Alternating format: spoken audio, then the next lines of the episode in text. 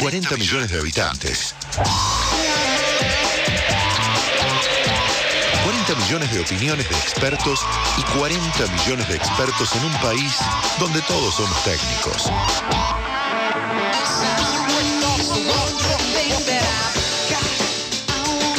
Bienvenidos a este espacio que llamamos Todos Somos Técnicos. Ya sabemos, en Argentina somos 40 millones de técnicos, todos sabemos y opinamos de todo, cómo jugar, cómo se tienen que hacer los cambios. Todos somos técnicos en el fútbol, pero en la política es igual. Y este espacio sirve para analizar esas cuestiones que impactaron en la agenda pública y en el que florecieron mil técnicos. Esta semana volvieron a aparecer múltiples especialistas en cómo hay que actuar ante una pandemia. De hecho, nos pasa acá, en la mesa del programa, hace rato nada más, debatiendo sobre cuál es el camino ideal y no nos ponemos de acuerdo, imagino que a todos les pasa lo mismo en la casa, hablando con sus familiares, con sus amigos, de que no todos sabemos cómo seguir. Y yo aclaro algo. Lo digo desde que comenzó la pandemia. Siempre le voy a dar la derecha al gobierno y a todos los gobiernos, en realidad, provinciales, municipales, en algo. Nadie se preparó para administrar una pandemia. Nadie sabe exactamente a ciencia cierta qué es lo que hay que hacer. Teniendo en cuenta eso, me pongo el traje de técnico para hablar del tema con un eje en particular. Hay que aprender de los errores y evitar al máximo restringir libertades. Cuando miramos para atrás vemos cosas disparatadas realmente y cosas de las que tenemos que aprender. Hay gente con causas armadas por salir de la casa. ¿sí? Hay gente que tuvo autos retenidos y demorados por salir a dar una vuelta. Multas que tuvieron que pagar por no respetar el que te tenías que quedar encerrado en tu casa. ¿Cómo olvidar, por ejemplo, al surfer? Obviamente estaba violando una normativa, pero hoy lo vemos y practicar surf no, no es algo que corre un riesgo de contagio. Son cosas para tener en cuenta e ir aprendiendo. Sabemos que hoy nada más inofensivo que un surfer. Se agarraron con los runners en un momento. Mal dicho, runners era la gente que quería salir a actividad física. Algunos países porque en todos lados hubo cierres, algunos países nunca suspendieron la actividad física. Acá se llegó al extremo de suspender la actividad física al punto tal que Alberto Fernández llegó a decir, querían salir a correr y a pasear, ahí tienen las consecuencias. Era en junio cuando se empezó a disparar los casos y le echaban la culpa a gente que había salido a hacer deportes. Algo similar pasa ahora también con el comentario lo hablamos antes también de Crepla, que el viceministro de Salud, criticando a gente yendo en auto hacia la costa para pasar unos días en la costa. El problema no está solamente en el trasladarse, sino qué hace cada uno de nosotros en esos lugares donde uno va a pasar un rato, si cumple o no con los protocolos, si cumple o no con el distanciamiento. Miramos para atrás para aprender y también vemos un nivel de testeos paupérrimo. Argentina está en el puesto 108 del mundo en testeos por millón de habitantes, la forma de comparar para que sea de manera proporcional, puesto 108 del mundo, ¿sí? número bajísimo. El sábado, por ejemplo, pasado, hace una semana, empezaron a hacer testeos a todos los que llegan al país en Ezeiza. Una muy buena noticia. Si no fuera porque llega tarde. ¿Cómo puede ser que pasó todo el verano, que fue el momento donde la mayor cantidad de gente salió del país a irse de vacaciones donde pensaban que los casos ya estaban en bajo, que había pasado la segunda ola, que había entusiasmo porque llegaba la vacuna, ¿cómo puede ser que pasaron tres meses, diciembre, enero y febrero, y los que volvían a Ezeiza, los que se hacían el hisopado eran solamente los que iban a la ciudad de Buenos Aires? Si ibas, no te digo al interior, al otro lado de la General Paz, a Ramos Mejía, a Vicente López, a Avellaneda, no te tenían que hisopar. Si ibas a Belgrano o Villa Lugano, sí algo realmente que también tenemos que aprender de los errores. Todo el año pasado, por ejemplo, estuvimos sin clases presenciales y eso terminó siendo una tragedia educativa. Es cierto que en algún momento quizás haya que cerrar las clases presenciales, sí puede pasar, pero tanto tiempo, un año, en todo el país, en todo el país, en lugares donde ni siquiera hubo casos, los pibes no iban a la escuela. Es algo también que tenemos que aprender. Aprendimos también de que nada sirve estar comparándose con los demás, porque la tortilla se da vuelta rápidamente, y vimos conferencias de prensa donde nos comparábamos con otros países, ya sea con Suecia, Reino Unido, Estados Unidos o Chile, sea por casos o sea por vacunas, por ejemplo.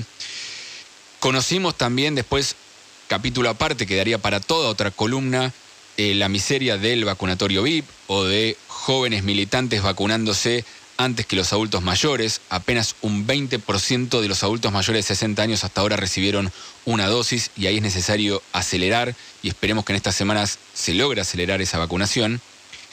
Y también vimos funcionarios que se creen dueños de decidir sobre la vida privada de la gente. La emergencia no es una excusa, a mi entender, para meterse en las decisiones privadas de la gente. Hace unos días nada más, la directora de Migraciones hablaba de casos de ejemplo de gente que iba en el micro que no podía pasar en Paso de los Libres, un micro que por norma correspondía que no ingrese, pero cuando hablaba de los casos de la gente decía, hay una madre brasilera, por ejemplo, con dos hijos, cuyo padre vive en Argentina, que quería ingresar para llevarle los, padres a, eh, los, los chicos ahora al padre. Ahora se acordó que esperes cuatro meses, dijo. No puede un funcionario arrogarse esa voluntad de decidir por lo que, por lo que hace cada uno de nosotros. El año pasado, cuando debatíamos qué hay que hacer, Alberto hablaba de las contradicciones entre salud y economía. Decía esto. Pues yo prefiero tener 10 millones, 10% más de pobres y no 100.000 muertos en Argentina. Porque yo de la muerte no se vuelve, ¿eh? de la economía se vuelve. ¿eh? Y yo siempre pongo el mismo ejemplo. Nosotros llegamos en el año 2003 con Néstor y el año anterior la, economía había caído 11 puntos. Prefiero 10% de pobres a 100.000 muertos. 10% más de pobres a 100.000 muertos. En esa falsa dicotomía entre salud y economía, si algo tuvimos que aprender a lo largo de este año, de todo este año larguísimo de pandemia que tuvimos, es que no hay dicotomía entre salud y economía. Porque finalmente tuviste incluso, no 10, pero 7% más de pobres, y estás en 56.000 muertos. Y les cuento, el instituto, un instituto de, que mide métricas y evaluaciones de salud en Estados Unidos, fundado por la fundación de Bill Gates, proyecta que nosotros en Argentina para junio, en un escenario intermedio, no el peor de los escenarios, vamos a tener 100.000 muertos por COVID. E incluso proyecta que para mediados de mayo vamos a tener un promedio de muertes diarias de arriba de 800 muertes diarias. Son números que escalofrían y números que obligan a pensar que algunas decisiones hay que tomar. Eso está claro. Este año vamos a tener un condicionante extra. Hay elecciones. Si el año pasado el gobierno pudo cerrar mirando el panorama, mirando la economía y diciendo voy a eh, tomar las decisiones más duras. Hoy ya no tienen tanto margen. Hay un paper de dos especialistas en Estados Unidos, Máximo Pulejo y Pablo Querubín, que hablaron de este tema también y mm, analizaron diferentes países y llegaron a la conclusión que aquellos gobiernos que tenían elecciones ese año aplicaron medidas menos drásticas para combatir la pandemia.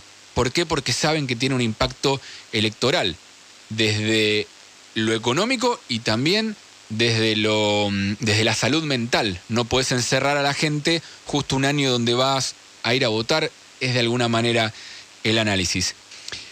¿Qué hay que hacer entonces ahora ante esta inminente segunda ola que viene creciendo y rápidamente? La verdad no lo tengo claro pero sí tengo algunas certezas que quiero compartir. Primero, la educación es esencial, no es lo mismo la clase virtual que presencial. Segundo, decidir cuándo cerrar es mucho más fácil que cuándo abrir y eso tiene que ser tenido en cuenta porque vos cerrás, tenés que tener en claro cómo vas a abrir. Tercero, el impacto económico, lo ideal es cerrar, que cerrar sea el último recurso por el impacto económico que genera y que sea lo más focalizado posible. El año pasado lo que pasó es que hubo poco escenario de cierres focalizados. Cuarto, la salud mental es clave, no se juega con la gente, no se le infunde miedo ni se le encierra sin una razón y sin un tiempo específico. Quinto, al aire libre se reducen los contagios. Eso lo tenemos que tener en claro cada uno de nosotros. Sexto, el distanciamiento es clave, sobre todo en espacios cerrados mantener la distancia. Séptimo, el tapabocas bien usado es clave también.